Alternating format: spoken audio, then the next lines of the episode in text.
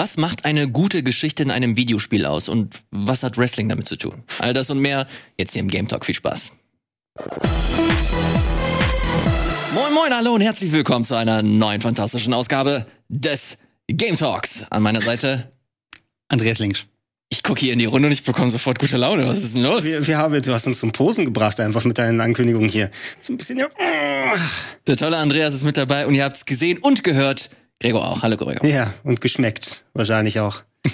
Ja, Vor gut. Vorfreude. Alles klar. Das geht immer sehr schnell hier im Game Talk, ne? Kriegt man sofort so ein wohlig warmes Cringe-Gefühl. Ja, Mag ich. ja das, das Pacing hat auch definitiv ähm, zugenommen die letzten Wochen und Monaten gefühlt. Wie geht's euch, ihr Lieben? Sehr schön. Sehr Ja, heiß. ja. Also ich finde es ganz nett, dass es mal wieder ein bisschen wärmer ist. Ja. Ja, also ist noch nicht gekippt für mich, aber ich habe ja auch die, äh, die Vorarbeit genetisch. Ja, das heißt, es kann ruhig noch mal ein paar Grad mehr werden für mich. Ja gut, alles klar. Ich, ich gucke hier gerade auf meine Liste und äh, wir haben tatsächlich auch ein bisschen was auf der Uhr. Von daher wird dir hoffentlich äh, nicht äh, langweilig, lieber Gregor. Ich habe das Thema ganz kurz äh, vorhin im Cold Open angesprochen. Und zwar möchte ich heute gerne über Storytelling im äh, Videospiel sprechen, beziehungsweise was für uns persönlich eine gute Geschichte in einem Videospiel ausmacht. Äh, inspiriert von ganz vielen Diskussionen. Wir haben hier ganz lange über Final Fantasy 16 gesprochen. Ein relativ aktuelles Ding. Äh, Andreas meinte letztens zu mir, ja, ich habe God of War äh, beendet und äh, der hatte da auf jeden Fall auch den ein oder anderen interessanten Take bezüglich äh, Ragnarök, Story. oder? Ragnarök, ja.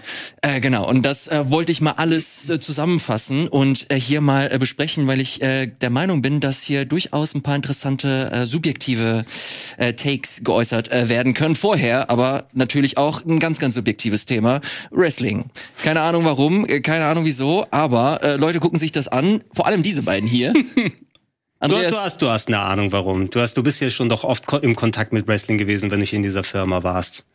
Nee, No? nee, wirklich nicht. Ich, ich habe versucht, möglichst äh, großen Abstand bezüglich Wrestling zu halten, weil das absolut kein Thema von mir ist. Hab alle Menschen immer äh, schief angeguckt auf dem Pausenhof. Erinnert ihr euch noch diese Chips, die man im, Pausenhof dann gegeneinander so geschlagen hat? Keine Ahnung warum. Waren alles Wrestling-Motive? I don't know. Oh, ich, War da hatte, raus? ich hatte Sammelkarten statt solche Chips. Ich hatte noch die, die waren, glaube ich, in diesen Kaugummi-Paketen drin. Mhm. Wir haben auf dem Schulhof gewrestelt. natürlich, Logischerweise. Ich war lange Zeit der Heavyweight Champion. Also, Oh. so, ja. In einem geskripteten Ding natürlich. Ähm, aber du magst ja zum Beispiel auch Succession. Ähm, Das liebe ich. Ja, und äh, die erste Staffel Succession dachte ich in vielerlei Hinsicht, da war gerade in der WWE noch ein Skandal um den äh, Präsidenten, sage ich jetzt mal, der zurücktreten musste wegen einem Skandal, sich ein halbes Jahr später wirklich über äh, einen Brief geschrieben hat an den Vorstand, sich damit halb wieder zurückgeklagt hat in die kreative Spitze. Das war Succession at its finest. Und dieses ganze Melodrama wird ja oft dann auch noch im Ring ähm, zelebriert. Das, was du guckst bei Succession, waren Anfang der 2000er die McMahons mit Tochter, Vater äh, und Sohn und Frau teilweise noch im Ring, äh, die alle vier sich gegenseitig äh, mit Intrigen überzogen haben. Mhm. Und, das war Wrestling. und, und Powerbombs, das ist das Wichtige. Powerbombs, Leute, also weiß nicht, Vince hat seine Tochter angemacht, so halb. Also es gab richtig krude Szenen, unehelicher Sohn, der plötzlich dann so ein, so ein 1,20 Meter großer Typ Mhm. war. Es war sehr, sehr viel Familien. Storylines im Wesentlichen. Mhm. Wir sind fünf Minuten in der Sendung und du ballerst direkt einen Succession Wrestling Vergleich. Um dich reinzuholen. Ja, aber ich habe ich okay. hab's- ich hab Succession noch nicht gesehen, aber ich habe auch die Vergleiche geholt. Wobei Andreas man da, glaube ich, noch mal sagen muss, ähm, das ist ja ein bisschen so dieses Meta-Game ums Wrestling drumherum. Ja. Eine Sache, wo ich als, als Kind als Wrestling-Fan groß geworden bin, dann nimmt man das natürlich noch für bare Münze. Mhm. Aber ich finde, ein großer Teil der Unterhaltung, den ich raussehe, ist nicht nur mit den Geschichten, die innerhalb des Rings erzählt werden. Äh, wenn ich mich ähm, richtig fallen lassen kann, ist es richtig geil, so von wieder, oh, ich bin richtig in der Dramatik von dem Match drin. Aber was ist eigentlich Backstage? Was sind eigentlich so die Verwirrungen und Intrigen, die da nochmal drüber hinauslaufen? Und das ist tatsächlich Succession pur zum Teil. Ja.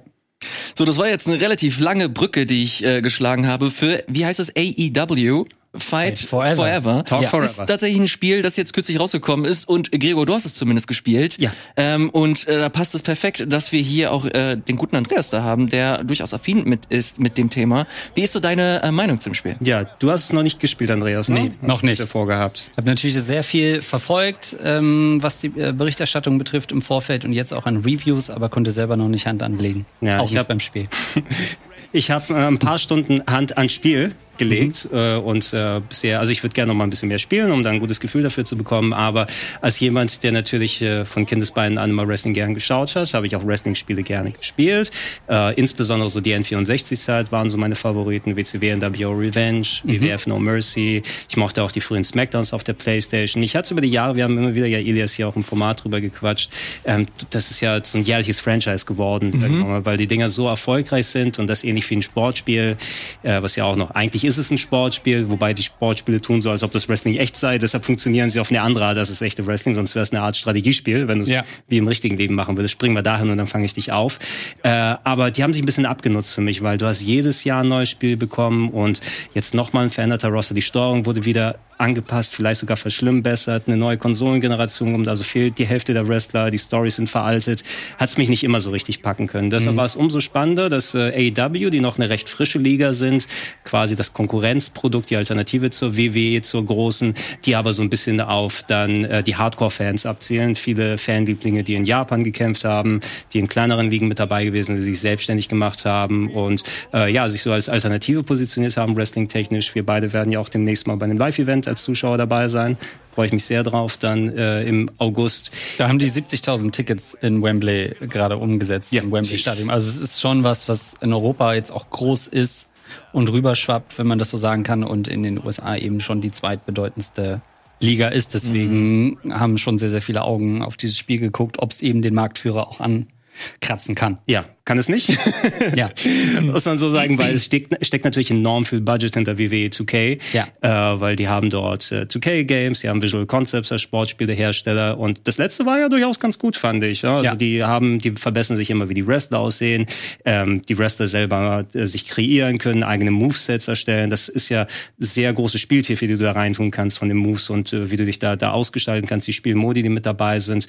AW Fight Forever hingegen zielt so ein bisschen auf diese Old Oldschool-Crew aus den N64 und PlayStation 1 Tagen ab. Die haben teilweise auch Leute dazu geholt, die äh, von Jukes, die die alten SmackDown vs. Raw Spiele gemacht haben, bis noch vor ein paar Jahren, plus Leute, die tatsächlich diese N64-Dinger damals produziert haben, die so, so auf, für, für Hardcore-Fans auf so einem heiligen, auf dem Podest stehen und der heilige Gral unter den Wrestling-Spielen sind. Die haben sie auch hier teilweise wieder mit reingeholt und so ein bisschen arcadigeres, leicht zugänglicheres Wrestling-Spiel gemacht, was weniger Wrestler hat, weniger Spielmodi als WWE 2K, leichter zugänglich ist, sich ein bisschen fixer und, und äh, ja, arcadiger spielt, was mir zusagt, muss mhm. ich sagen. Aber natürlich, wenn du einmal so ein gewisses Qualitätsniveau und von der Abwechslung her das gewöhnt bist.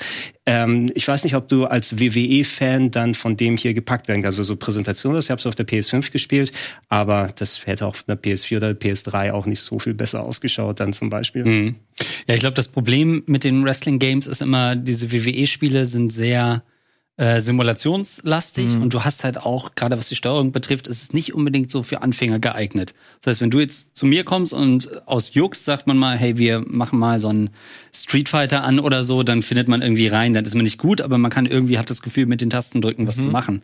Beim Wrestling-Spiel war es immer schon so, naja, jetzt musst du halt in der Sekunde musst du kontern, aber du hast vielleicht nur vier Konter. Ah, das ist auch ein bisschen schwierig. Nee, die Moves, das ist alles so unintuitiv. Aber als Fan hat man es dann über sechs, sieben Jahre irgendwie gelernt, mit diesem Kampfsystem umzugehen. Das heißt, für mich ist halt die Frage, die sich auch so ein bisschen äh, stellt, ist das so ein Spiel, wo du sagen kannst, okay, ich lade mir ein, zwei Kumpel ein und man kann an diesem Abend ähm, über die Steuerung relativ leicht reinfinden ja. in den Titel? Mehr als, also es geht einfacher als bei WW, ist mein Eindruck ja. bisher. Ich habe sie auch noch nicht perfekt drauf, aber ich hatte den Eindruck jetzt nach vielen Jahren, oh, ich fühle mich so leicht an meine so Muscle Memory von N64-Tagen erinnert. Es gibt einen Schlag- und Tritt-Button, gedrückt halten ist stärker, einen Greif-Button in verschiedene Richtungen halten für so Grapple-Moves, plus, okay, ich muss nur wissen, wie kann ich ähm, Gegner oft äh, wieder hochstellen für Moves, wenn sie mal auf dem Boden liegen, wie kann ich sie greifen. Äh, und das kann man sich einigermaßen fix drauf draufschauen. Du musst trotzdem natürlich immer noch einen größeren Invest machen, als wenn du ein normales Fighting-Game hast. Du hast ja keine klassische Energieleiste unten, sondern mehr so ein Ausdauermeter. Mhm. Und wenn der dann auf volle Energie ist, weil du das Momentum im Kampf hast, kannst du dann deine Special Moves einsetzen. Das ist alles nicht so intuitiv, als äh, ob du ganz komplett Neulinge einfach so da dran lassen kannst. Aber ich glaube, mit ein bisschen, wenn äh, der Gegenüber, der noch keine solche Spiele gespielt hat, Bock darauf hat, kannst du es dem zumindest äh, innerhalb von kürzerer Zeit halt, äh, äh, erklären als, okay, jetzt gehen wir jetzt mal händisch diese 45 Minuten Tutorial durch bei den mhm. WWE 2K-Dingern.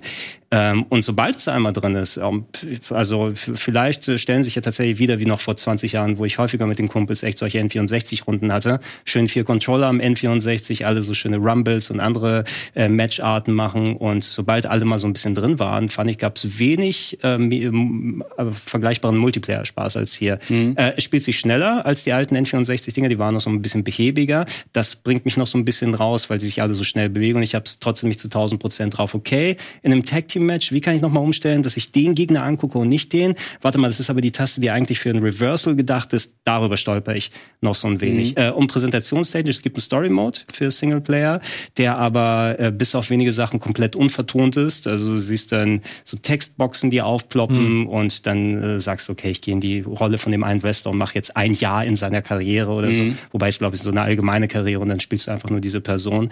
Äh, wirkt auch sehr PlayStation 1 rund um die Jahrtausendwende.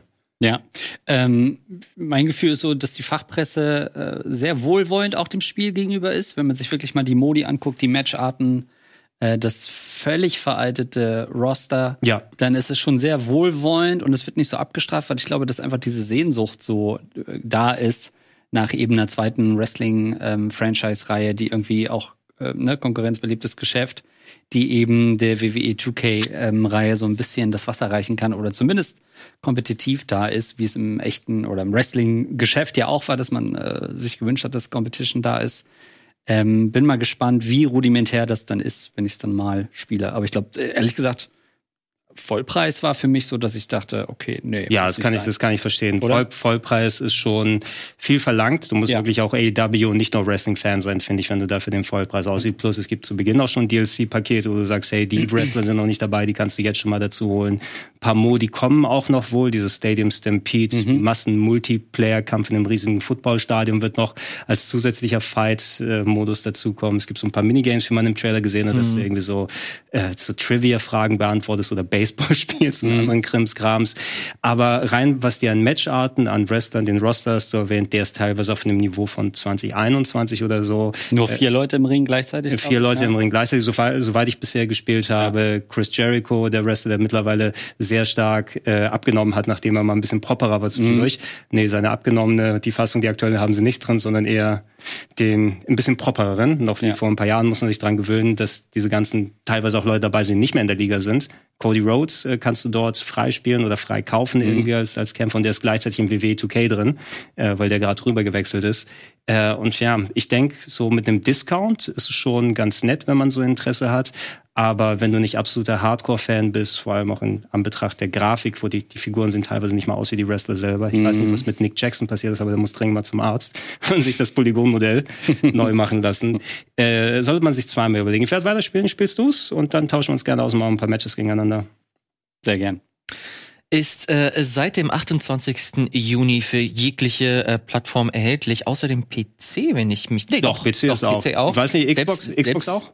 Auch für die Xbox? Ich sehe hier sogar für die Nintendo ja. Switch. Ja, ist das, ist das aber, da, aber da ist, ich habe die Switch-Version noch nicht gesehen, aber ich glaube, da ist nichts in dem Spiel, womit die Switch nicht zurechtkommen sollte. äh. Ja. Alles klar. Äh, vielen, vielen Dank äh, dafür, lieber Gregor, für die Eindrücke.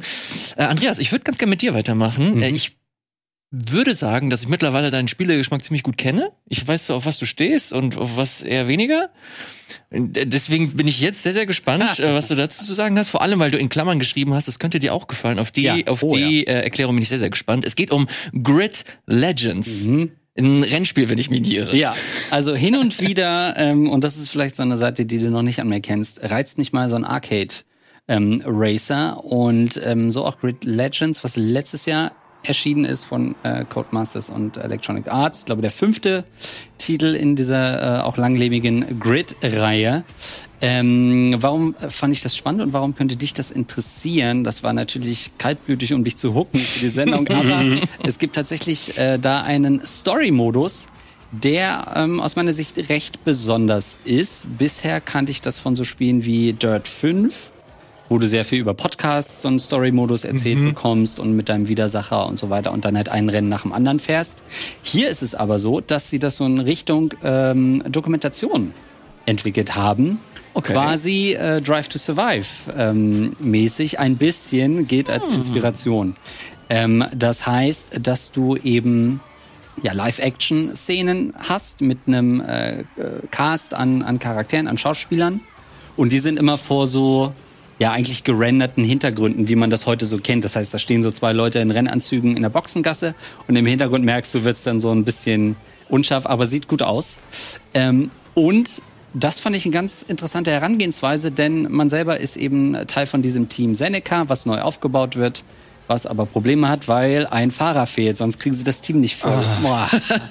Du bist rein zufällig an dem Tag im Publikum und äh, findest Ja. deinen Führerschein. Und da dachte ich mir, wow, das wäre doch ein Ding, wenn ich jetzt der nächste so. Ähm, genau, so fängt also die Story an und ähm, da sehen wir auch die, die Darsteller hier in dem, äh, in dem Poster zu sehen. Ah, Sebastian Settel, da ganz links, oder? Sowas, ja, nee, die haben ja offensichtlich in Grid auch ihre, ihre Antagonisten, die es schon seit den ersten Spielen gibt und jetzt werden die quasi zum ersten Mal zum Leben erweckt. Und das war schon ganz cool, ähm, das mal in so einer Story zu sehen und so das Gefühl zu haben, okay, da gibt's halt immer diese gesetzten Interviews, Leute sitzen also auf dem Stuhl, erzählen, was da passiert Das ist. Da finde sehen ich wir's auch tatsächlich ein bisschen cool. So, sag ich doch. So sieht das Ganze dann aus. Und das, und das ist schon, muss ich sagen, die erste Frage, die man sich immer stellt, ist, wie cringy ist das? Und cringy finde ich es nicht. Die Darsteller sind eigentlich durch die Bank weg alle gut. Ähm, genauso ist das Ganze inszeniert. Die, sind, äh, die Story ist super unverblümt äh, geradeaus erzählt. Also da gibt's keine Zeit für Oh, Nuancen. der hat einen Rollkragen. So, da siehst du schon, ihm siehst du es an, ähm, den wir gerade gesehen haben. Oh, das ist so okay, der, okay, alles klar. Das ist der Teamchef vom gegnerischen Team und der sagt so auf eine Frage von einem, von einem Journalisten, ähm, was macht ihr Team besser, sagt er halt, wir haben mehr Geld. So, das ist so die, die Linie. Da gibt's wirklich kaum Auswüchse nach links und rechts. Die Story ist super simpel, gut und böse ist sehr, sehr klar gezeichnet.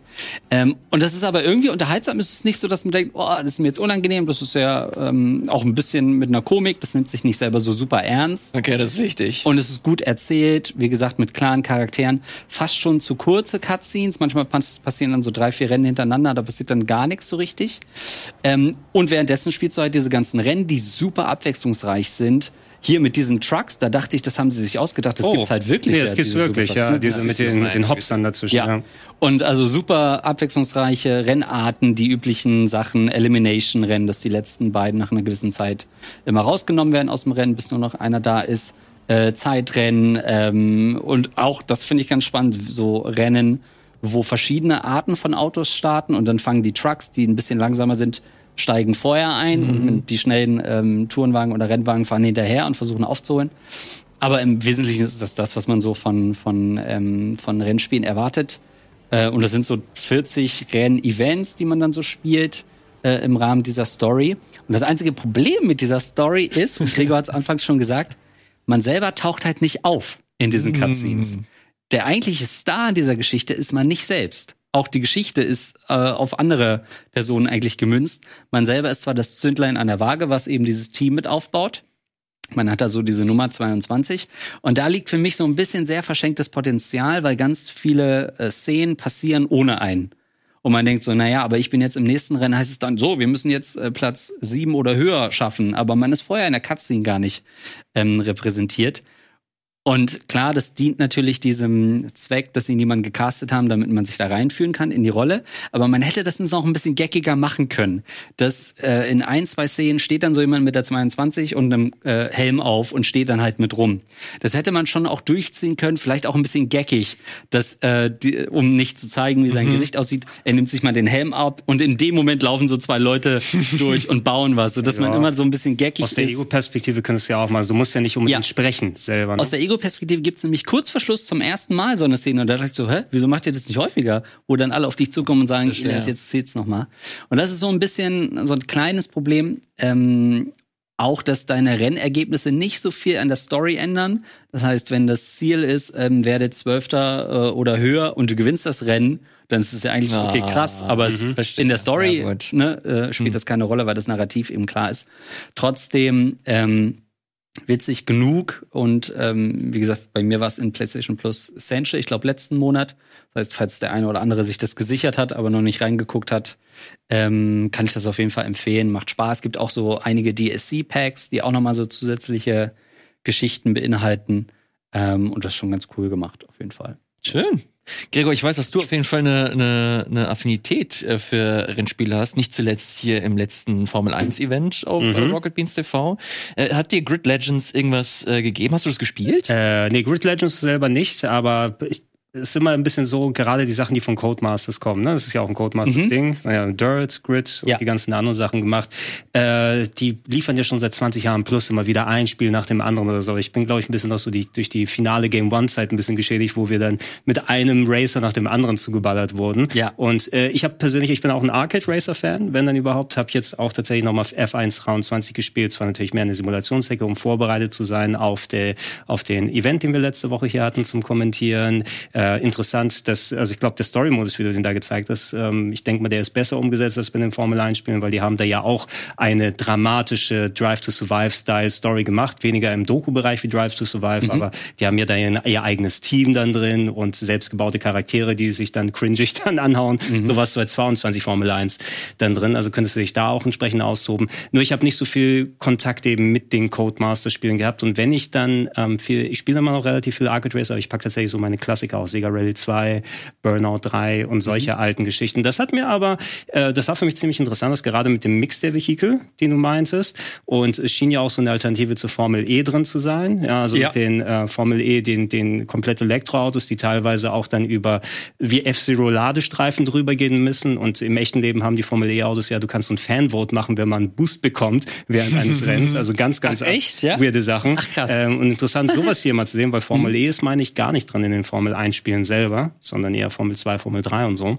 Äh, und äh, ich weiß, dass Codemasters und speziell die Teams, die da sind, aber abliefern können, was das Race Racerische angeht. Und es sah für mich interessant genug. Es war direkt jetzt im Essentials, meinst du drin, ne? Genau, ich glaube, letzten Monat ist jetzt aber auch im Sale schon wieder drin. Also ich glaube, das, kann man auch äh, für, einen, für, für 15 Euro oder so kann man sich das durchaus holen, obwohl es erst letztes Jahr rausgekommen ist. Und ich finde es auch immer spannend, mal in so eine, so eine gestandene Serie so reinzukommen. Mhm. Weil man ja immer so oft aus, aus Fanperspektive ist man so, okay, äh, das richtet sich eigentlich an alle Leute, die jedes Assassin's Creed gespielt haben, aber wie holen sie neue rein? Und dann wird das aus Hardcore-Fansicht oft schon immer so sehr verwässert. Aber das war sowas, wo man sagt, okay, da gibt's halt diese Antagonisten, das haben sie jetzt schon über zehn Jahre erzählt, jetzt aber das erste Mal mit Schauspielern. Und dann kommt man halt so quer rein und überlegt natürlich auch so, ah, funktioniert die Geschichte jetzt für mich ähm, als allerersten? Und da war das auf jeden Fall, äh, auch weil die Geschichte durchaus sehr simpel ist, ähm, sehr, sehr cool, mal in so eine Serie ähm, reinzuschnuppern. Und immerhin war es so, dass ich dachte, na, die DSCs sind auch nochmal so storymäßig. Würde ich wahrscheinlich im Angebot nochmal zuschlagen und mir ein, zwei Sachen davon Gute, holen. gute Production Values in den Videos eben drin, ne? Ja. Also Ja, ja. es ist immer gefühlt, gibt's mehr FMV jetzt wieder in den letzten Jahren, ob es jetzt so komplett Adventures sind und ihr habt ja auch gemeinsam Sachen dann schon gespielt. Äh, aber dass, dass dann die Ja. Cutscenes von dem Spiel dann nicht eben mit Ingame-Grafik dargestellt werden, hast du nicht so häufig. Und sowas Ja. finde ich fast schon attraktiver, jetzt so in so gewissen Maßen. Ja, vor allem ist das halt voll im Zeitgeist gefühlt. Ich bin da null drin und du lagst da genau richtig. Das ist der Hook, den ich gebraucht habe, weil ich mit Formel 1 halt so gut wie nichts anfangen kann. Aber ich finde halt dieses Drama rund äh, rum ganz, äh, ganz spannend. Das spielt halt auch so in diese Kerbe, die ich hier immer mal wieder erwähnt habe vor ein paar Jahren, dass ich FIFA immer nur für den Story-Modus gespielt habe. also, und das ist halt wirklich eins zu eins äh, derselbe Kram. Ich interessiere mich null für das für das Rennspiel an sich, sondern vielmehr um die Geschichte und diese Reise, in die sie mich, äh, auf die sie mich mitnehmen wollen. Und äh, sowohl das, was ich gerade gesehen habe, als auch deine Ausführungen, äh, hätte ich nicht gedacht, aber äh, das äh, ist plötzlich hier auf meiner Liste. Mal gucken, was das alles sowieso in Zukunft bedeutet, jetzt wo EA ja schon länger Codemasters aufgekauft hat und die Codemasters Rennspiele unter dem EA-Banner rauskommen. Die werden mehr EA-fiziert mit von wegen, oh, jetzt hast du noch mal so irgendwas, wo du noch mal mehr Geld ausgeben ja. kannst, wenn du es möchtest. Und jetzt ist nicht einfach so, spring in ein Rennen rein, sondern das ist deine Karriere und kauf den schönen Hut und all das. Äh, ich möchte nicht, dass diese Spiele dann alle voller Foodpacks oder wie die da heißen, alle sind aus FIFA, dass man so die Karten aufmachen muss die ganze Zeit. Ja. So ein bisschen die EA-Befürchtung. Das ist leider hier immer so das äh, Problem. Man muss äh, Geld verdienen. Da sind wir auch nicht außen vor. Ganz kurze Werbeunterbrechung. Wir sind gleich wieder da. Und da sind wir auch schon wieder zurück hier im Game Talk mit Andreas, mit Gregor und meiner Wenigkeit. Ob wir hier noch, äh, noch größere Überraschungen bekommen. I don't know. Grid Legends habe ich auf jeden Fall nicht hier auf der Uhr gehabt. ähm, Andreas, du bist tatsächlich immer für die ein oder andere Perle äh, gut, vor allem, weil du ein paar Sachen ausgräbst, die ein bisschen äh, weiter äh, weg sind oder länger her sind. eine Sache, auf die ich mich richtig gefreut habe, ich fand es richtig cool, dass du es mitgebracht hast, ist Firewatch. Oh, ja. Mhm. Äh, Finde ich äh, mega cool, weil das auch ein Stück weit so auf das Hauptthema einzahlt, aber ich würde es gerne mal so vorweg äh, als Spiel an sich kurz besprechen. Ein, ein, Spiel, das mittlerweile so gut wie jeder kennt, der auch nur ansatzweise Interesse an sowohl Indie-Spielen als auch interessante Story-Spiele hat. Äh, Firewatch hat mittlerweile, äh, gehört mittlerweile zu den, zu den Poster-Games, wenn es darum geht, interessante, schöne Geschichten in kurzer Zeit zu erzählen.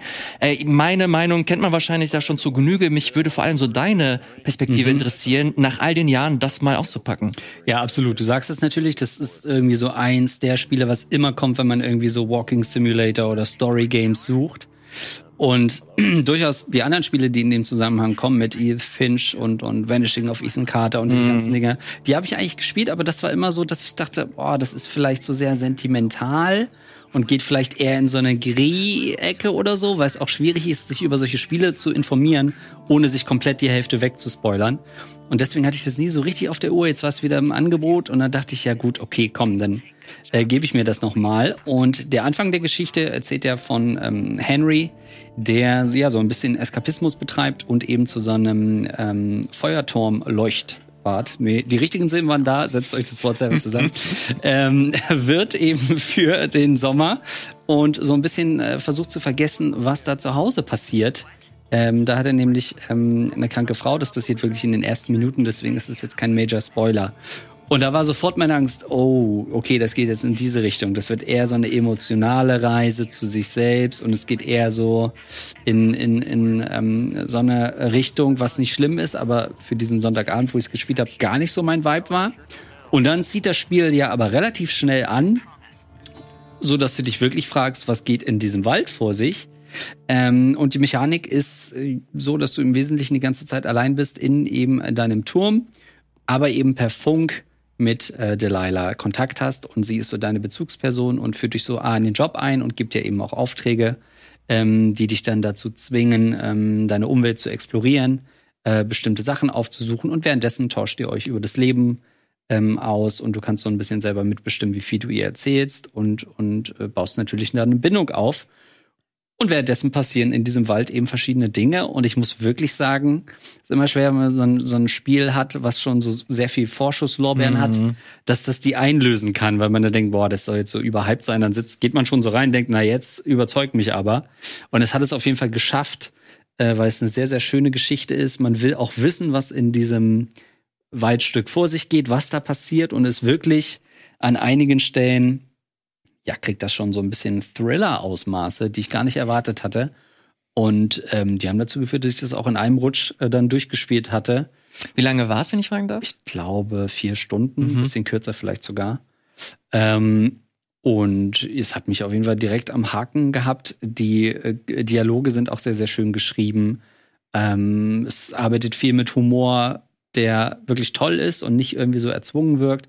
Man hat das Gefühl, dass Henry ein cooler Typ ist und eine coole Verbindung hat, auch zu dieser äh, Delilah am anderen Ende der Strecke. Und ja, wer das irgendwie bisher noch vermieden hat oder noch immer so im Hinterkopf hatte, äh, nochmal die Empfehlung, das äh, sich nochmal zu geben. Und leider, wenn ich es richtig äh, gecheckt habe, ist, sind die Entwickler ja mehr oder weniger so aufgegangen in Valve und machen irgendwie nicht mehr so richtig äh, äh weitere Spiele, beziehungsweise sind eben auf anderen Projekten, aber Genau, das äh, ja. ist leider richtig. Valve hat äh, Camposanto damals äh, aufgekauft. Die haben, mhm. einige haben in dem neuen, äh, beim neuen Half-Life mitgearbeitet, ja. also Half-Life Alex. Mhm.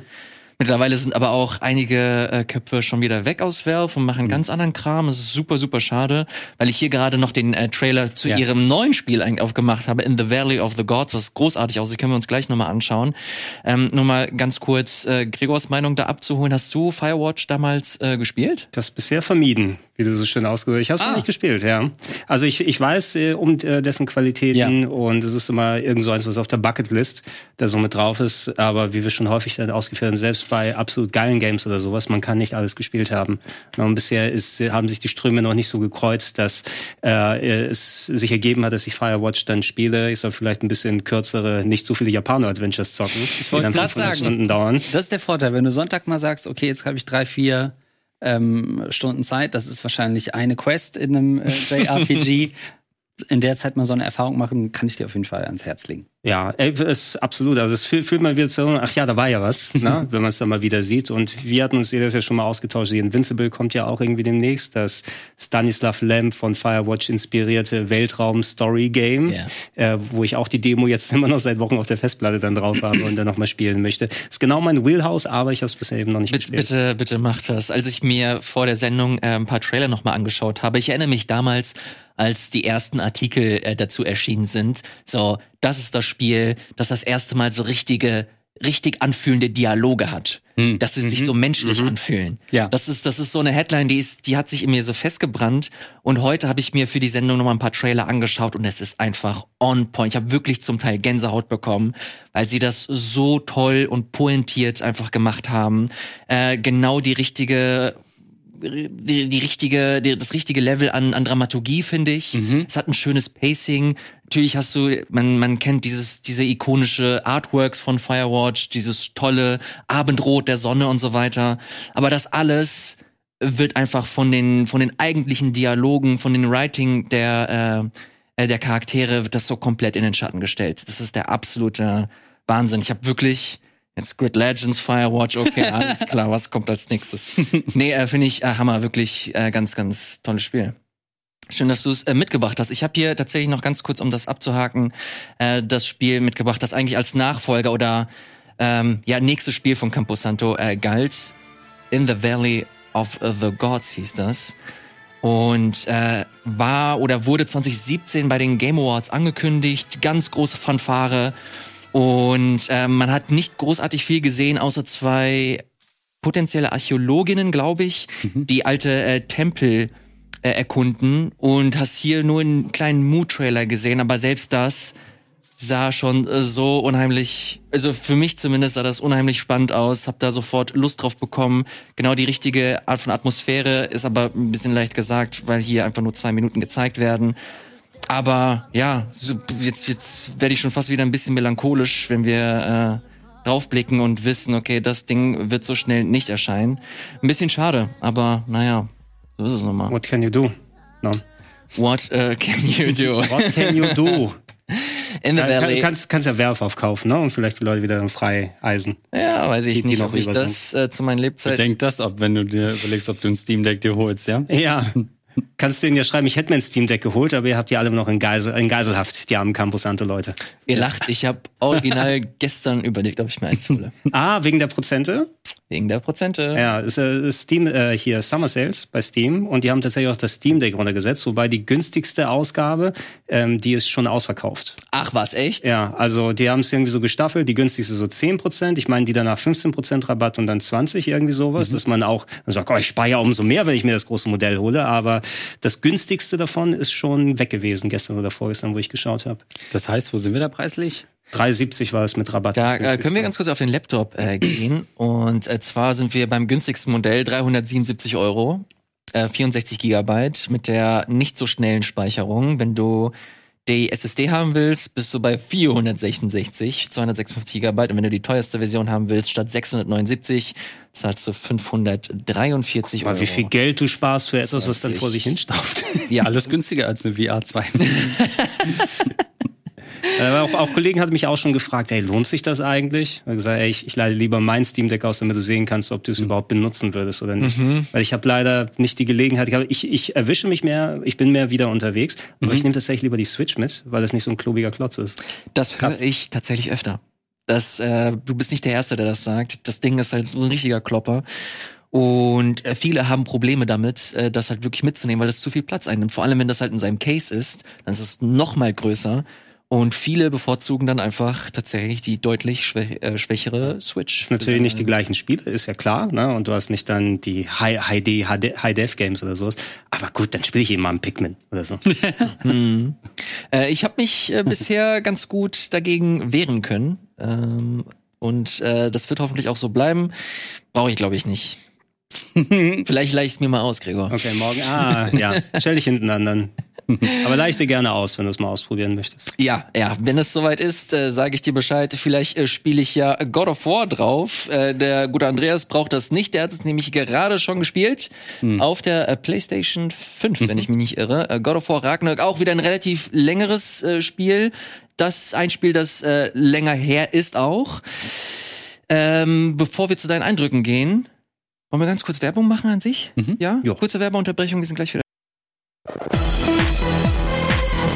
Hallo und herzlich willkommen zurück hier im Game Talk. Ich wollte gerade über God of War sprechen, aber ich habe ganz verschwitzt, dass wir hier noch eine kleine, aber feine Rubrik haben, die nennt sich Schwitzer der Woche. Ich habe im Vorfeld endlich erfahren, was Schwitzer im Gaming-Jargon eigentlich bedeutet. Hast du das einfach nicht gewusst? Ich habe es auch nicht gewusst. Weißt du das, Andreas? Nee. Gregor, kannst du es Soll ich erklären? sagen, also ich, ich dachte immer, so wie wir es hier hatten, das sind so heikle Situationen oder Leute, die, wo du in Schwitzen kommst beim Spielen. Ja. Das passiert ja häufiger. Aber anscheinend ist ein Switcher, äh, Switcher, ein Schwitzer, wo so eine Art Tryhard in äh, Videospielen, die dann nochmal über Gebühr äh, sich dann investieren, gerade bei Online-Games. Oder? D- Das war's doch, oder? Genau, der äh, liebe äh, Props hier an den äh, guten Timo aus der Regie, der hat uns das hier nämlich erklärt und meinte, ja, äh, Counter-Strike wird nicht so gerne gespielt, weil da gibt's mittlerweile zu viele, zu, zu viele Tryhards, zu viele Schwitzer. Ah, Hey. was ein Switcher ist, erkläre ich dir gleich nochmal. Ja, Nach der Rubrik. Switching Sides. So. Ob Gregor äh, zu den äh, Switchern, Schwitzern äh, der Woche erzählt, das äh, weiß ich nicht. Ich weiß aber, wer der Switcher, der Schwitzer des Monats ist. Und den sehen wir hier.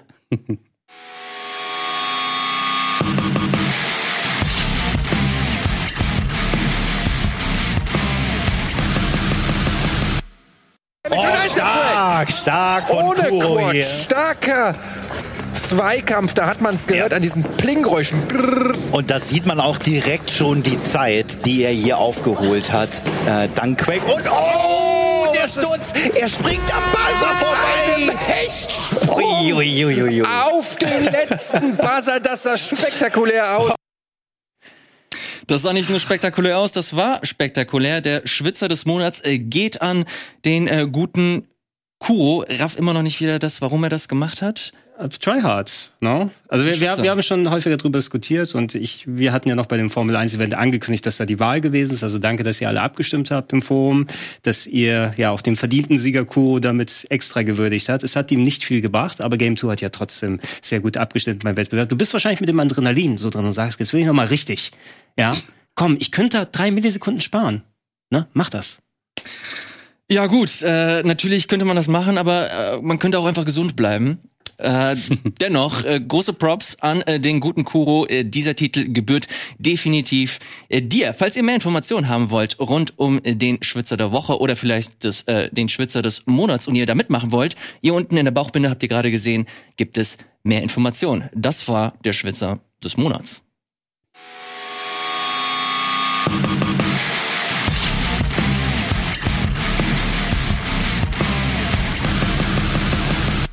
So, und äh, weiter geht es mit dem Programm endlich mit äh, God of War äh, Ragnarök. Äh, wann kam das raus? Erinnert ihr euch? Ähm, s- November? Oktober. Ende 2022. Ja, meine ich ja. Das ist November oder so? Nicht nur für die PS5, äh, sondern auch für die äh, PlayStation 4. Wir haben das hier äh, ausführlich besprochen äh, letztes Jahr. Ich erinnere mich auch, dass ich im Plauschangriff im großen Jahresabschluss erzählt habe, dass das mit zu meinen absoluten Highlights Ist des es äh, so jetzt, wo es sich ein bisschen gelegt hat, ist es noch dein Game of the Year? Oder ist irgendwas, wo du denkst, Nee, Game of the Year war das, glaube ich. War das Game of the Year? Ich weiß war da es noch was? Ich, es war zumindest von einigen hier im Umfeld, als wir drüber gequatscht haben. Mein persönliches war es nicht, aber ziemlich weit oben. muss Ich weiß sagen. auf jeden Fall, und das ist mittlerweile eine kontroverse Meinung, äh, liegt das definitiv vor 2018 bei mir.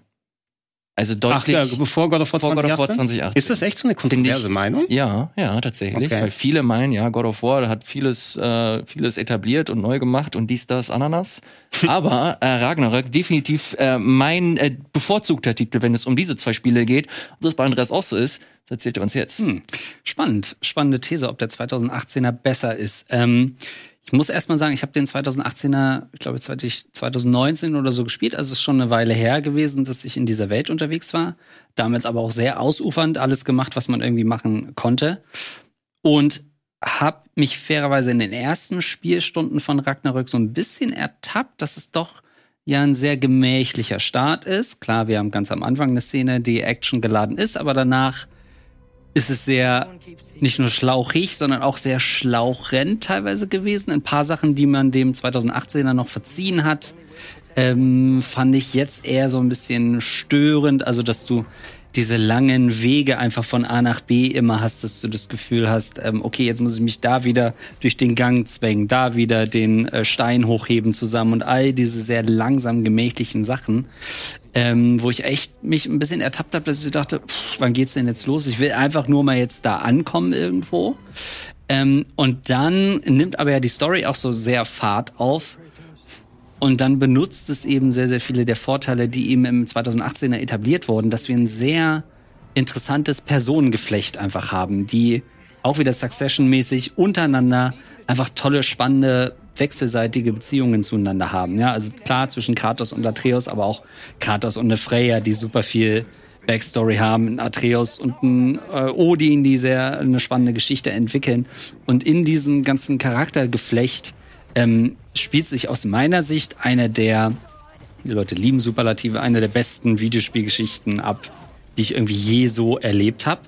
Was zum einen daran liegt, dass es eben diese kon äh, komplexen ähm, Beziehungen gibt und sich das Spiel ja auch sehr viel Zeit nimmt, alles zu erzählen. Also es wird einfach auch quantitativ sehr viel Geschichte erzählt. Immer wenn du unterwegs bist, okay, da ist gerade was zwischen den beiden Charakteren passiert. Jetzt sind wir zusammen unterwegs mhm. und wir reden nochmal über alles, was gerade passiert ist.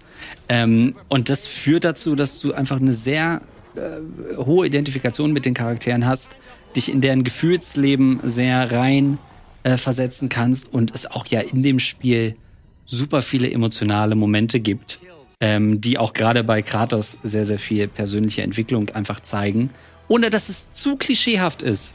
Ich finde, es glänzt auch durch die Sachen, die es nicht macht. Du hast nicht das Gefühl, Kratos ist der alte, schwächelnde Typ, der jetzt irgendwie immer äh, gerettet werden muss, weil er es nicht mehr drauf hat. Du hast nicht das Gefühl, dass Kratos plötzlich ein Comedian ist und über alles lacht, sondern es sind so auch die Sachen, die es nicht macht. Ähm, und wir sehen es auch hier, die Geschichte ist einfach super magisch. Es sind, hat so richtige Magic Moments im wahrsten Sinne, weil sie diese Mythologie einfach so herrlich erzählen, dass man wirklich denkt, wow, was für eine tolle Welt. Und man immer irgendwie ähm, fast schon ja overwhelmed wird von dem, was man da auch so sieht. Mhm. Gerade dieses, dieses Märchenhafte, das ist, ja. glaube ich, mit so das Ding, was mich am meisten äh, gehuckt hat. Dieser ganze, dieser ganze Epos rund um Odin und Thor, das hast du, wie du gerade äh, ausgeführt hast, äh, wurde das schon ziemlich schön und interessant inszeniert. Aber was mich äh, immer dazu getrieben hat, weiterzumachen, waren halt diese ganzen Side-Geschichten, diese, diese kleinen narrativen Zweige, die du da hattest, die, du hast gerade so eine riesengroße Qualle gesehen, die da, ähm, die da weggeflogen ist und durch deren Flug hat sich dann quasi auch was in der Welt verändert. Und dass das dieses, diesen, diesen, ja, diese Atmosphäre eines, eines Märchens, die wiedergegeben hat, das fand ich richtig nice. Das ja. war meine größte Motivation, immer zu gucken, okay, hier ist so der große Plot, hier äh, kommt der große Krieg, aber was passiert eigentlich so links und rechts, so diese Geschichten, die dann ein bisschen persönlicher mhm. werden? Ja. Äh, das ist das, was ich hier definitiv nicht mit gerechnet habe, was die aber meiner Meinung nach echt schön hingekriegt ja, ich würde für mich spezifischer, ich mache gerne gerade im AAA-Bereich und wenn wir jetzt sowas wie God of War Ragnarok ansprechen, so insbesondere Studio Santa Monica als auch Naughty Dog sind die, die einerseits AAA-Präsentation, Gameplay, aber auch Charaktere und Narrative mittlerweile auf eine Art verweben, was wir von Sony an solchen AAA-Blockbustern bekommen, die für sich dann stehen. Du hast sowas nicht wirklich groß vergleichbar. Für mich sind es die Charaktere. Ja, Rockstar kannst du da auch mitnehmen. Rockstar kommt natürlich noch die ironische Überspitzung dazu und das letzte ja. Game, was wir von denen bekommen haben, ist auch schon sechs Jahre her jetzt, mhm. wo es hatten. Mal sehen, wie GTA 6 wird, wenn es irgendwann ja. mal kommt in zehn Jahren nochmal.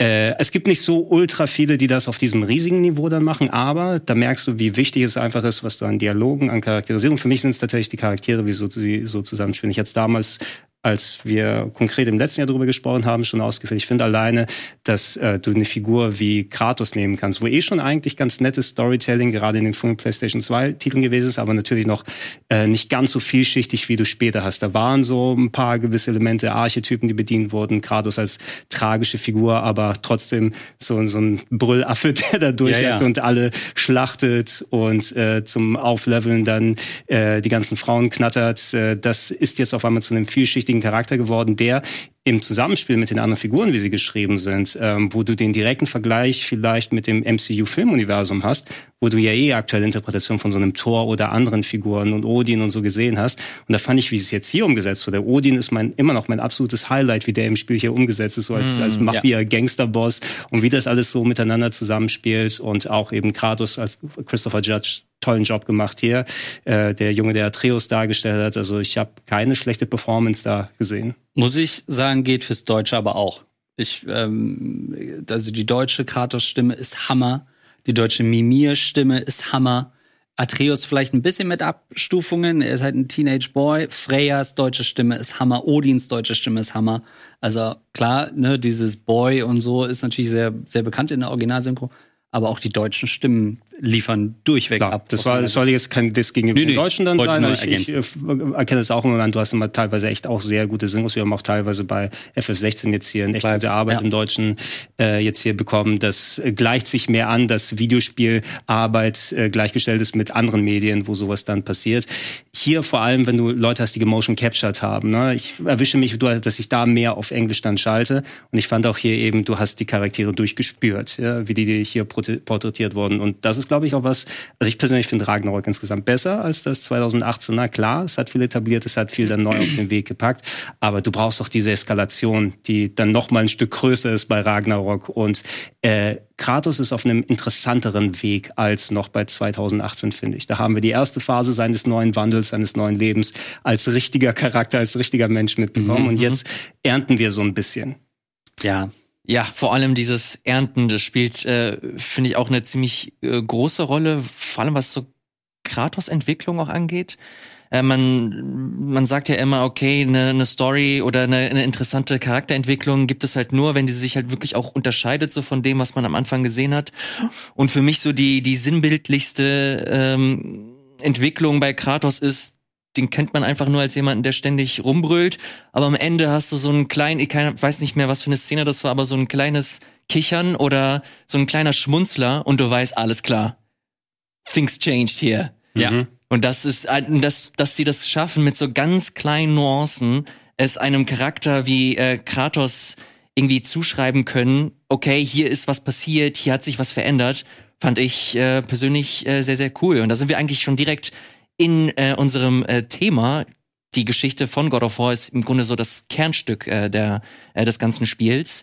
Und das äh, führt mich zu meiner äh, generellen Frage. Braucht es diese, diese großen Production Values, das ist jetzt sehr pathetisch formuliert, äh, um halt wirklich eine Story zu erzählen im Videospielbereich, die wirklich so stark und auch hängen bleibt?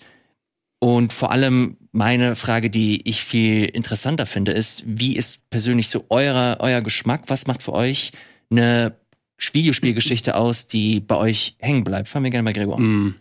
Ist so ein bisschen schwierig auf einen Nenner, Nenner so runterzubrechen, weil es so viele verschiedene Arten des Storytellings in Videospielen gibt. Ob das ähm, eine Narrative ist, die über Cutscenes erzählt wird, die sich innerhalb eines Spieles vorantreibt. Ähm, du, Andreas, hast ja mit Firewatch und mit God of War jetzt zwei verschiedene Spektren, äh, Enden des Spektrums sozusagen gezeigt. Eines kurz und knackig, aber Grid mit auch. einer interessanten Grid, Grid auch, äh, was es machen kann. Oder zum Beispiel das narrative Storytelling, was du als jemand, der teilnimmt an dem Videospiel über, du schreibst ja selbst eine Geschichte mit und Zusammenspiel mit der Umgebung. Wir haben über Narrative in solchen Sachen wie den Soul-Spielen gesprochen, wo eher die Welt die Geschichte mit dir drumherum erzählt und du nicht nur auf eine Katze nach der anderen hingehst. Ähm, ich bin eh ganz großer Fan von Stories, egal wie sie erzählt werden. Alleine das interaktive Element macht bei mir vieles aus ob es eine Visual Novel ist, wo viel Interaktivität mehr ist, okay, ich lese den Text und kann mich ab und zu mal entscheiden, in verschiedene Richtungen zu gehen, so ist Choose Your Own Adventure Club für mich. Ich sehe sowas wie God of War oder Last of Us in diesem AAA-Bereich, was ich sehr gerne mitnehme, aber das ist, das ist das Äquivalent von diesen äh, Prestige-TV-Serien, die wir bekommen du hast ja solche Längen, das ist ja nicht, was du in einem Kinofilm hast, aber so ein God of War, wenn das dann seine 30, 40, 50 Stunden dauert, dann nimm das mal als Äquivalent von äh, drei, vier hochwertig produzierten Serienstaffeln, mhm. wo sich auch diese Charaktere und die Story Zeit lassen, mit zwischendurch nochmal auf die Fresse hauen, mhm. je nachdem. Und dann funktionieren Spiele für mich zum Beispiel da ganz gut. Aber ich nehme auch gerne diese High-Concept, nur ein paar Stunden langen Sachen mit oder etwas, was vielleicht auch nochmal ein Gespräch zwischen zwei Personen ist, wenn es äh, interessant in einem Videospiel interaktiven Kontext verbaut ist und es kann alles für mich so funktionieren. Ich bin am ehesten bei Stories dann drin, wenn irgendwie die Story dann auch der haupttreibende Faktor ist, weswegen ich ein Spiel spiele. Ne? Das kann immer noch ein so extra Zünglein an der Waage sein, weil mir das Gameplay so sehr gefällt. Aber es gibt auch manche Spiele, wo ich sage, das Gameplay könnte absolute Grütze sein. Ich bin jetzt investiert und ich möchte jetzt Mhm. gucken, was ich dann da rausbekomme. Wie sieht's bei dir aus, Andreas? Ja, Gregor hat schon gesagt, das kann man gar nicht so ähm, schwarz-weiß beantworten. Aber was ich jetzt so gemerkt habe, und Gregor hat es eben auch so ein bisschen als Stichwort gedroppt, ist, wir leben in so einer Zeit, in der so äh, komplexe Serien mit sehr ähm, interessantem Charaktergeflecht so sehr äh, en vogue sind und sehr geschaut werden. Succession ist nur ein Beispiel dafür. Ähm, aber so ein Long-Term-Storytelling, das ist mir jetzt bei God of War aufgefallen. Es hat sehr, sehr viel Basis gehabt äh, durch die alten God of War-Spiele, durch das, was wir letztes Mal erlebt haben und konnte da anknüpfen. Und dadurch hast du so sehr reichhaltige Geschichten zwischen den Charakteren. Ähm, bei einem Last of Us 2 hast du eine Ellie und ihr Verhältnis zu Abby. Du hast einen Joel und die haben auch eine längere Geschichte. Dann hast du vielleicht noch einen Tommy. Und zwischen diesen vier Charakteren gibt es so ganz spannende Wechselwirkungen, die in der Story äh, zurande kommen. Oder bei Red Dead 2. Bei Red Dead 1, okay, du hattest John Marston und seine Gegenspieler und viel wurde dir so erzählt, aber wir waren nicht dabei, haben es nicht erlebt, wie Mhm. früher seine Gang war.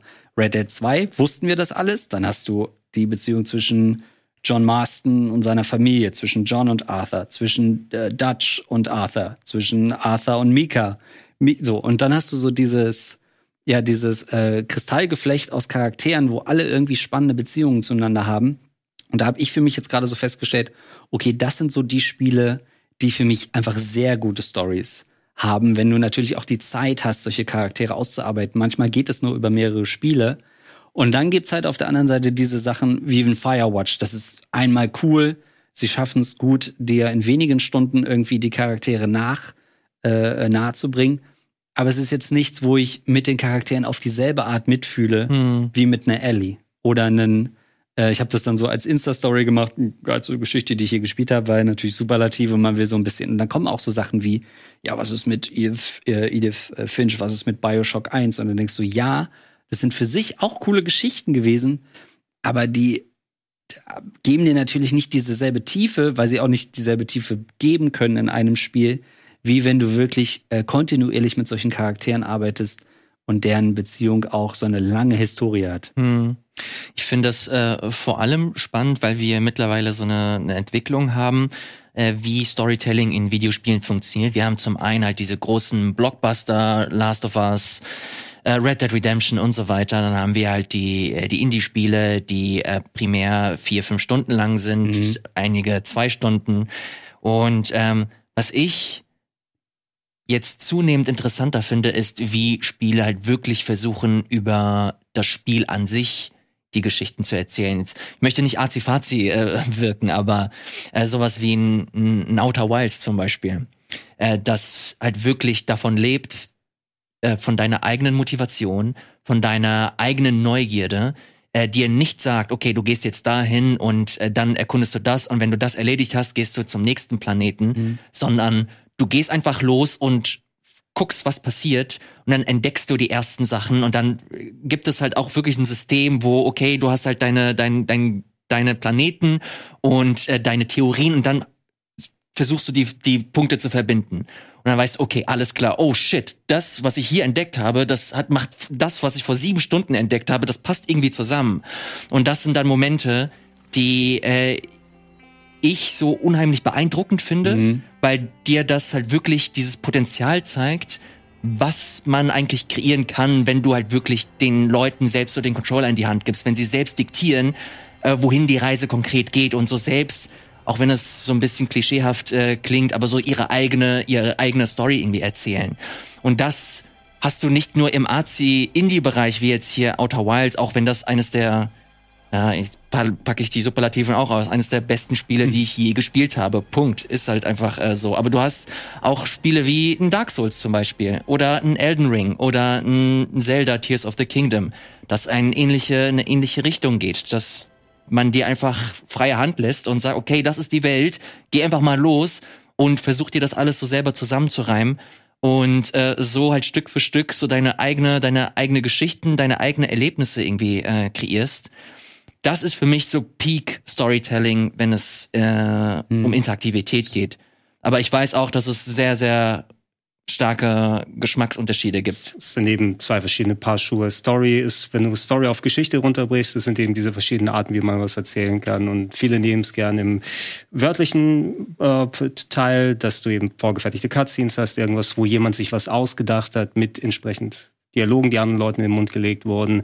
Dieses, das interaktive Element bei Spielen macht eben enorm viel aus davon. Ich kenne Outer Wilds jetzt selber nicht, also ich weiß nicht, inwiefern das da so gesteuert ist.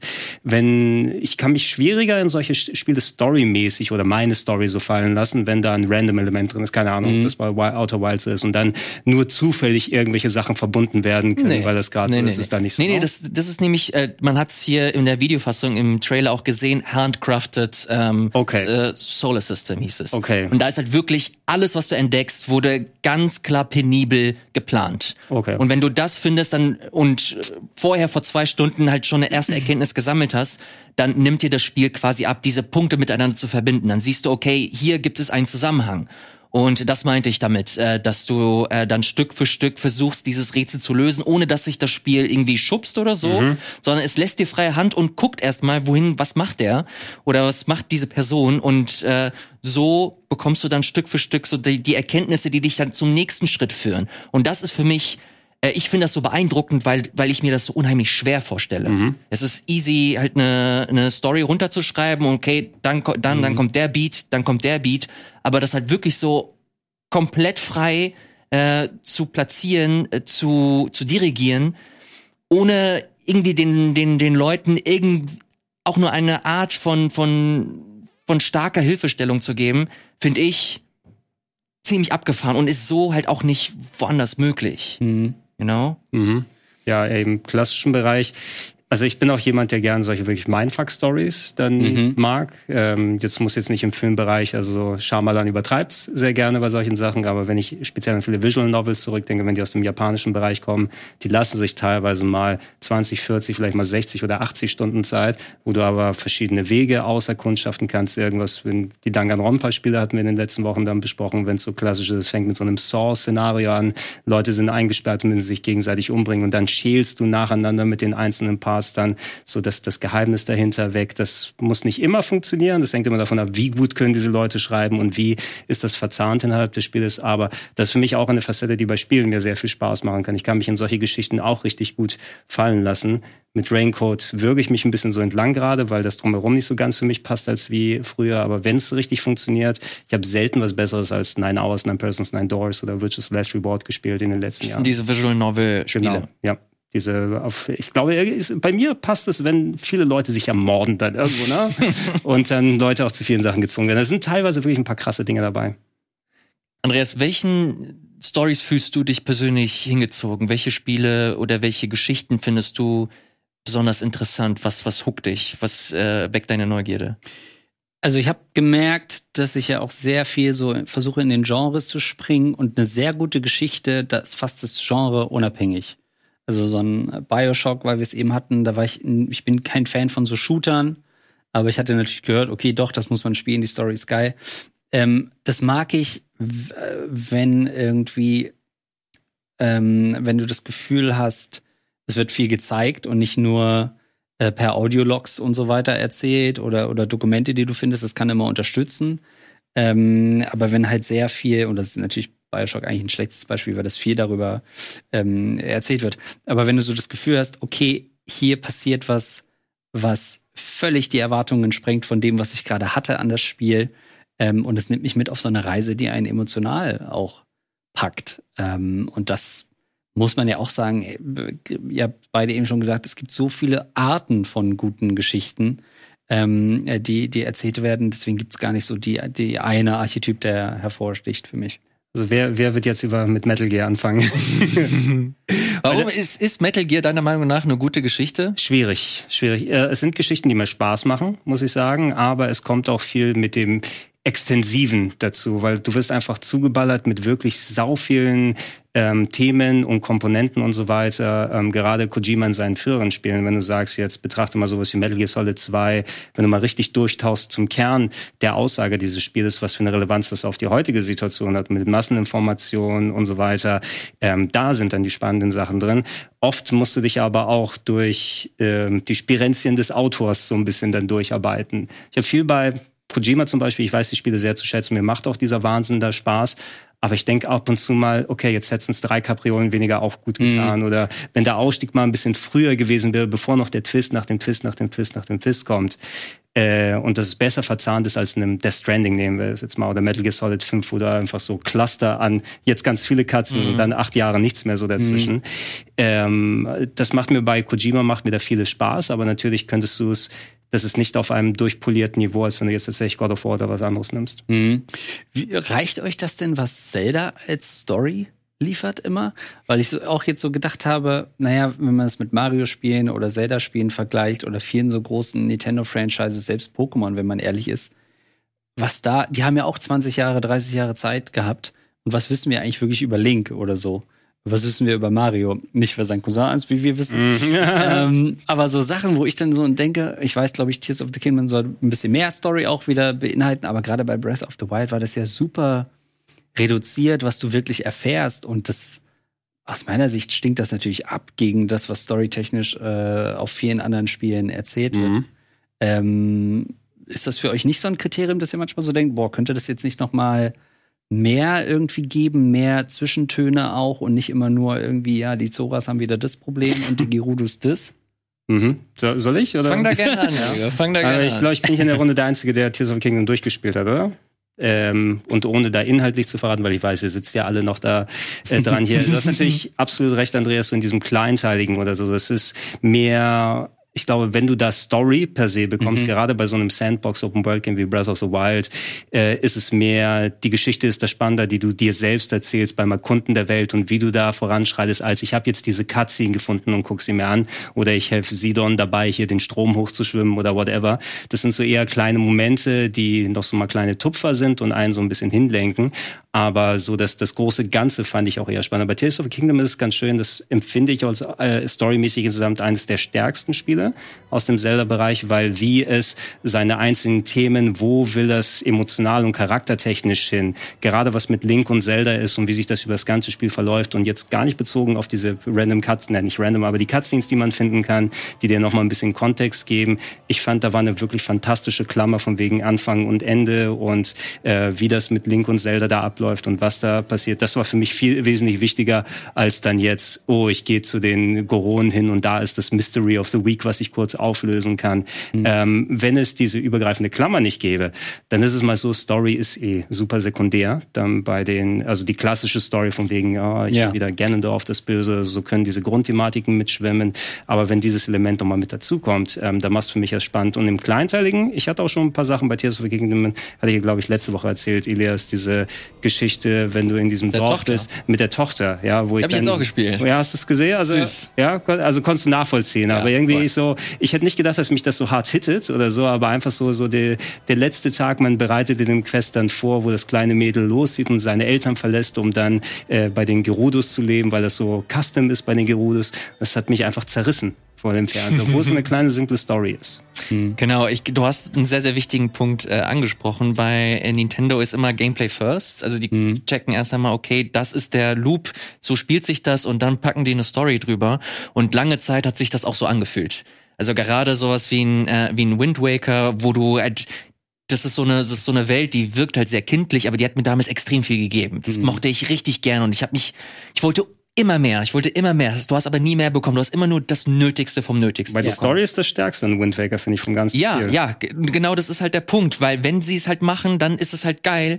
Aber meiner Meinung ich fand für die, für das Große und was sie die da gegeben haben, da war halt noch viel mehr möglich. Klar. War aber gar nicht deren Intention. Das war bei, bei Breath of the Wild, hast du da am Anfang gemerkt, okay, alles klar. Hier äh, geht das halt Richtung Inszenation, äh, Inszenierung. Äh, man äh, versucht eine, eine Geschichte zu erzählen, indem du selber losziehst. Man will dir nichts vorschreiben, dadurch kannst du deine eigene Reihenfolge und so weiter. Äh, das mhm. äh, muss ich euch nicht erzählen.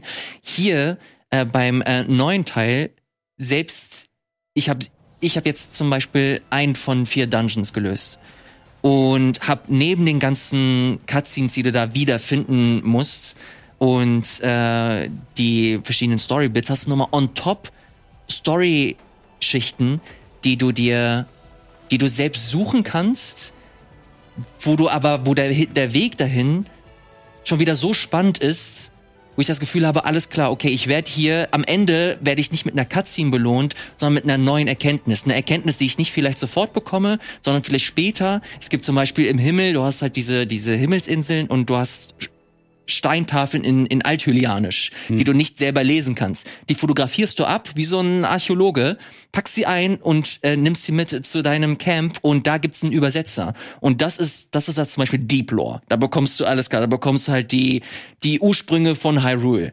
So, wenn du dich halt dafür interessierst. Ähm, aber da musst du halt für auch suchen. Das ist so kein klassisches hm. äh, Ding wie ein God of War oder so. Selbst ein Elden Ring ist meiner Meinung nach viel straightforwarder, ja. wenn man das so sagen kann, als so ein äh, Tears of the King. Bei God of War hast du da bestimmt aber auch fast, also ich weiß nicht, wie viel für den Sidequest gemacht hast, aber da gibt's ja auch viel, was so dann nochmal die kleine Geschichte mit dieser Qualle oder was auch immer da zusammengekommen ist oder aus, das steht fast für sich alleine. Ne? Ja, wobei ich die gar nicht so krass fand. Ich habe das ja vorher immer gehört, dass du gesagt hast, boah, diese Nebengeschichten, aber das fand ich jetzt alles weil einen richtigen Impact hat's ja nicht, was du in den Nebenquests da machst. Also äh, bei, bei God of War. Das ist dann für sich so, okay, da leuchtet's mal am Himmel und es taucht mal ein Wal auf, aber dass du jetzt wirklich das Gefühl hast, oh, damit impact ich jetzt irgendwas. Mir geht's gar nicht, mir geht's gar nicht um Impact per se. Mir geht's vielmehr darum, ähm, ja.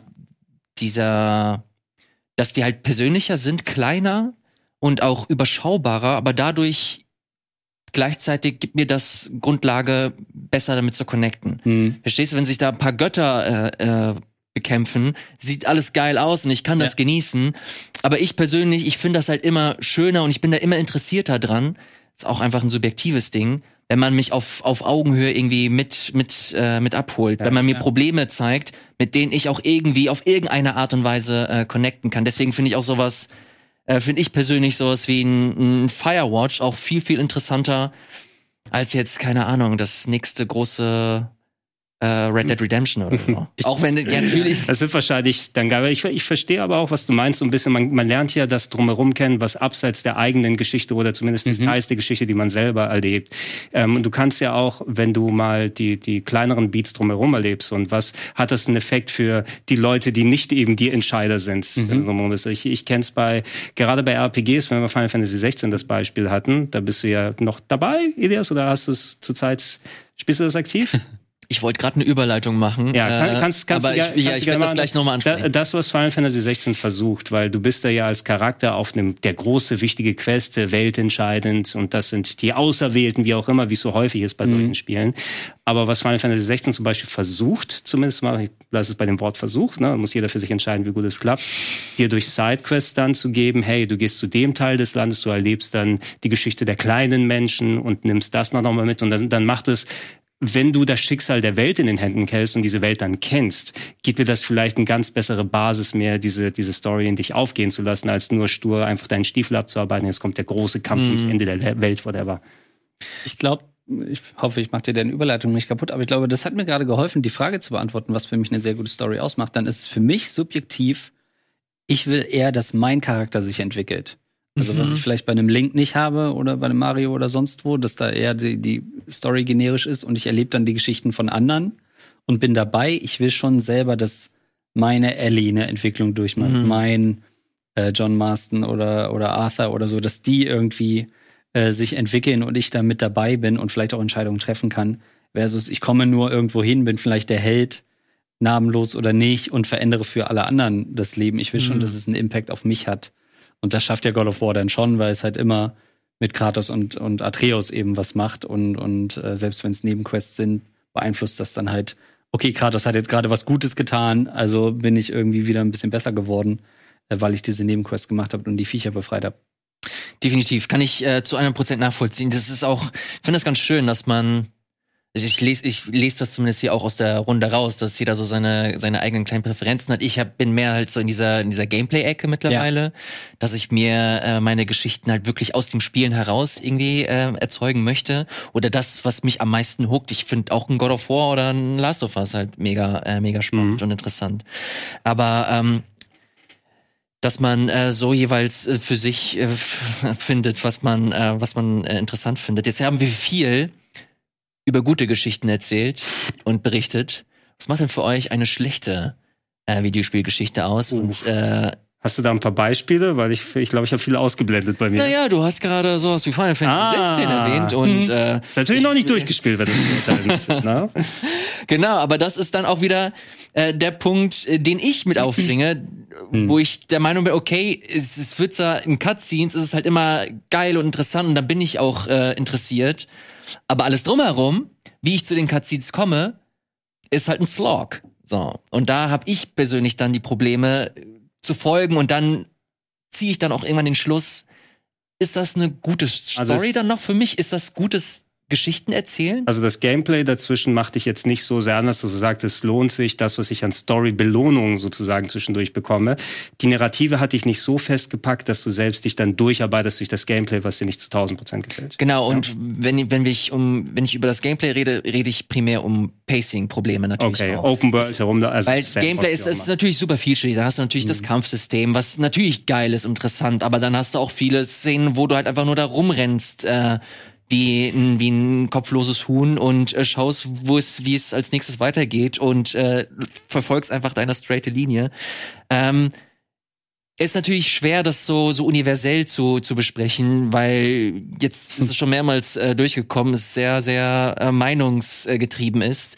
Ich persönlich habe dann einfach die Probleme und da sieht sich äh, dann das, das Urteil, okay, das, das ist eine Art von Geschichten erzählen, die mich nach zehn Stunden irgendwie verliert und wo ich das Spiel leider auch nicht mehr großartig äh, angefasst habe, auch wenn ich nach wie vor die Ambition habe, ob das wirklich gelingt, das ist nochmal eine andere Frage. Ganz, ich kann es sagen. Also ich, also ich kann es von meiner Perspektive aus sagen, weil ich habe es ja durchgespielt dann und mir gefiel die Story ganz gut, muss ich sagen insgesamt. Was ich als dann Story bezeichnen würde, sich innerhalb des Hauptcharakters selber mit Clive, die haben einen guten Protagonisten, der auch auf einem bestimmten Weg dann unterwegs ist und dann viel nochmal dieses, was du sonst eben, nicht umsonst wurde Game of Thrones als Vorbild genannt, wo sie da teilweise auch direkte Storybeats und bestimmte Elemente und Charaktere adaptiert übernommen haben. Aber einfach, ähm, dass sie auch mal ein bisschen härter von den Sachen sind, die da passieren und äh, wie das vorangegangen ist, wie diese Charaktere ineinander spielen, das hat mich schon ganz gut gepackt.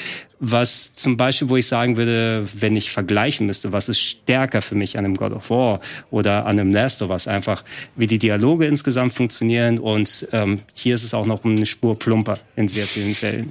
Ja, also ich, ich habe mehr das Gefühl, dass ähm, die Leute sich eine Geschichte von dem Last of Us 2 zum Beispiel überlegt haben, was ja auch heiß diskutiert wurde. Aber das war so eine der, der härtesten Videospielreisen, die ich hier mitgemacht habe. Und ich weiß gar nicht, ob ich die nochmal mitmachen wollen würde, weil das war einfach wirklich pff, ein ziemlicher Trip, auf den man dann gegangen ist. Ähm, da ist jetzt nichts von dem Kaliber, was so vielschichtig und fein wie bei einem Last of Us Part 2 dann geschrieben ist in Final Fantasy 16 drin. Nichtsdestotrotz, äh, für mich, vielleicht liegt das auch in meiner Art von Spielen, die ich gerne spiele, weil es auch Visual Novels sind. Also nicht, dass Final Fantasy 16 eine Visual Novel ist, aber hier hast du eben viel lange Cutscenes zwischendurch. Ich glaube, die haben gesagt, so elf Stunden in einem 40, 45 Stunden Game, wenn du es so zusammennimmst, sind dann klassische Cutscenes. Aber dafür auch das Actiongeballer dazwischendurch drin. Und wenn ich zwischendurch mal richtig den Bildschirm zum Explodieren lassen bringen kann, wie es wie ich es noch nie in einem Videospiel gesehen habe, auch in einem God of War nicht, dann hat das für mich das äh, ausgeglichen. Ja, das ist so in 30 Sekunden, was macht eine schlechte Story? Nee, Nee, also, nimm, dir, nimm dir gerne die Zeit. naja, also, ähm, ähm, was so ein paar Stichpunkte, die ich irgendwie immer schlecht finde, wirklich, wenn Dialoge dich rausreißen, weil sie, weil sie schlecht geschrieben sind, weil sie äh, untypisch für die Charaktere sind, denen man eigentlich folgen will. Wenn so ähm, äh, ganz klassisch, äh, klassisches Storytelling-Ding, wenn dir eher immer viel erzählt wird, aber es dir nicht gezeigt wird. Sei es ein NPC, der ankommt, der dir gerade sagt, was ihm äh, passiert ist, versus ich sehe, was gerade passiert ist. Ich komme in ein Dorf, was gerade niedergebrannt wird. Okay, und jetzt helfe ich der Person. Ähm, auch Twists, die sich anfühlen wie, ähm, okay, wir brauchten noch einen Twist-Ding, hatten wir bei God of War ja auch, dass ich das gar nicht gebraucht habe. Ähm, und auch, und das hatten wir auch ein paar Mal bei Sessions zusammen, ähm, Entwickler, die nicht so richtig wissen, wann ihre Story vorbei ist, sodass man sich denkt, ich will mehr. Sondern es gibt so Spiele, wir hatten ein paar davon, äh, Signalis, ähm, dieses äh, neue von den Limbo-Machern, Somerville oder was das war, wo wir gefühlt vier Enden gesehen haben, weil man mhm. sich entweder nicht entscheiden konnte, aber man will doch lieber rausgehen aus dem Spiel und sagen, oh, ich will wissen, wie es weitergeht, oder oh, gib mir noch mehr davon, versus ist immer noch nicht vorbei. Und das ist gar nicht so leicht, logischerweise ein Pacing zu finden, weil wenn du einen Film guckst, weißt du ganz genau, in diesen 90 Minuten, der ist jetzt nach 25 Minuten, hat er, führt er wahrscheinlich das, weil er jetzt die Szene kommt. In einem Spiel hast du die Möglichkeit, dass jemand eine Cutscene guckt, 20 Stunden Sidequests machst und du holst ihn trotzdem da emotional ab bei der nächsten ja. Cutscene. Also du kannst es nicht so sehr ähm, also, Wenn selbst noch nicht äh, mehr über ist von der Story, zumindest äh, das Nachhallen, finde ich ist ja. wichtig. Ne? Selbst wenn die Geschichte auserzählt ist, aber da muss es auf dem Punkt so sein, dass ich jetzt, ich bin auch jetzt bereit, das kurz mal ein bisschen atmen zu lassen mit ja. dem, was habe ich denn jetzt so erlebt. So dieses, der Moment nach so einem großen Spiel, wo du einfach noch so mittendrin bist und das äh, mitnimmst. Ähm, in Sachen Twists das finde ich auch eine spannende Sache, wo ich äh, bei solchen Spielen, wenn ich ähm, dem der Story voraus bin, ne? oder du ja. kommst dahin und es geht und ich muss dann irgendwie einen Mord und so weiter auflösen.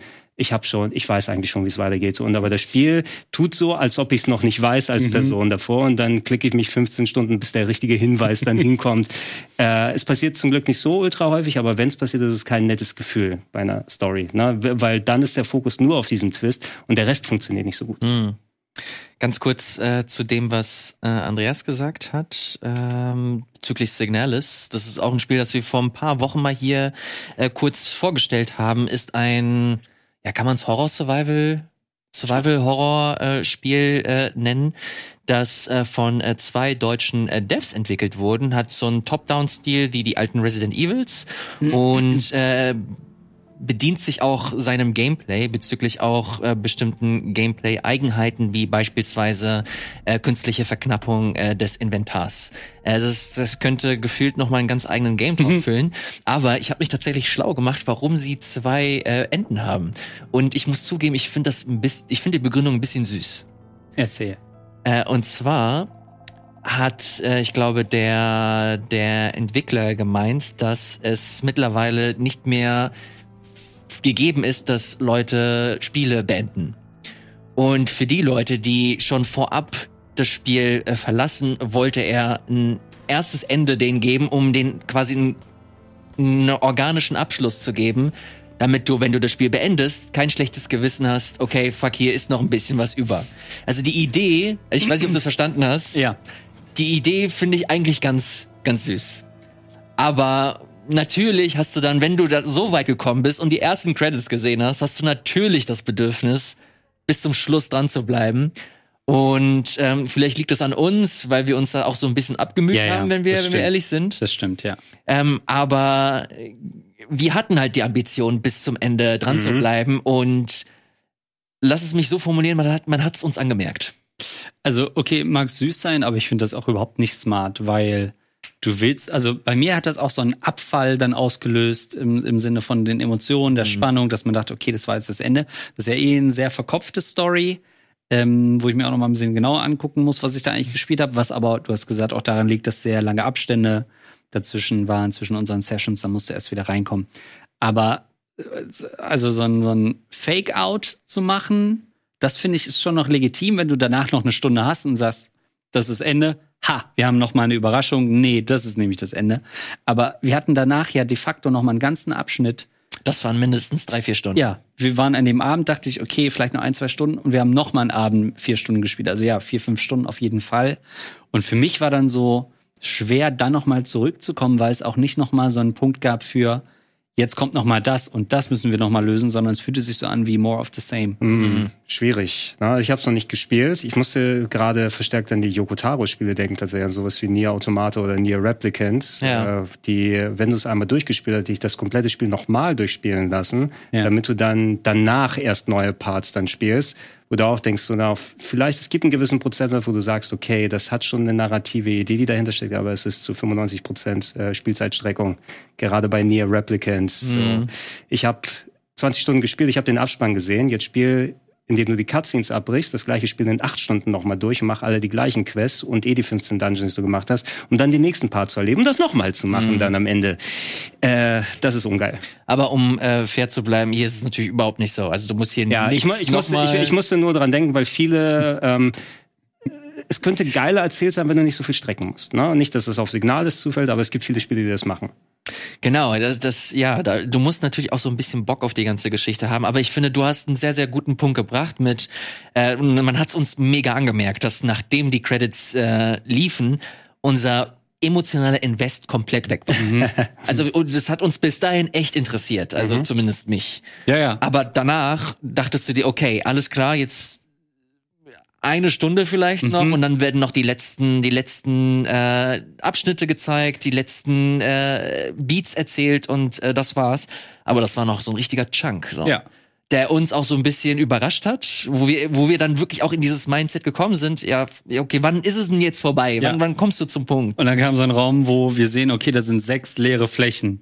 Und du weißt, Ja. jetzt müssen wir wieder sechs Sachen sammeln. Ja, genau. Und da dachte ich, das denke ich dann, ist dann auch nicht sweet, sondern das ist einfach genau das Pacing oder da einzuschätzen, wo der Spieler in dem Moment ist, komplett schiefgegangen aus meiner Sicht. Klingt harsh, weil wir es auch, ne, aber wir waren halt raus und wir waren auf jeden Fall nicht in the mood. Okay, noch ein Bosskampf und wir gehen dahin, alles klar. Aber noch mal eine Sammelaufgabe und noch mal eine ganze Map erkunden, Mhm. noch mal einen Schlüssel für einen anderen Schlüssel finden. Nee. wir haben es natürlich trotzdem gemacht, muss man auch sagen, gehört auch zur Wahrheit. Aber ja, nein. Mhm. Ja, man kann äh, auf jeden Fall äh, über äh, gute und schlechte äh, Stories, sowohl auch gutes, schlechtes Pacing äh, streiten, äh, wie man will. Ist letztlich dann eine äh, Meinungsgeschichte.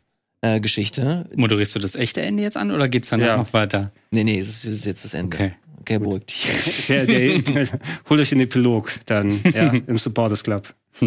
Apropos, vielen Dank, äh, dass ihr am Start wart. Schreibt uns sehr, sehr gerne unten in die Kommentare ähm, eure Meinung rund um das Thema äh, Geschichten in äh, Videospielen. Äh, welche Geschichten interessieren euch, welche eher weniger? Und hier unten seht ihr es, rbtv.link slash äh, gametalk. Äh, ich sag's immer wieder, das ist natürlich der einzige Link, mit dem ihr hier Rocket Beans unterstützen könnt. Bitte notiert euch das und macht das, wenn ihr die Gelegenheit dazu habt. Vielen Dank, lieber Andreas, dass du da warst. Gerne. Gerne wieder. Vielen Dank, Gregor. Ich freue mich auch immer Was wieder. machen wir nächste. Woche? Äh, Weißt du, was ich nächste Woche machen will? was müssen wir nächste Woche machen? Ich möchte über KI sprechen. Über KI. Oh, vielleicht programmiere ich dann KI-Gregor, der dann hier ist. Mit ChatGPT. Ja, natürlich. Oh, alle meine Antworten sind über ChatGPT. Wollen wir das machen? Es bleibt spannend. Macht's gut und bis zum nächsten Mal. Bye bye.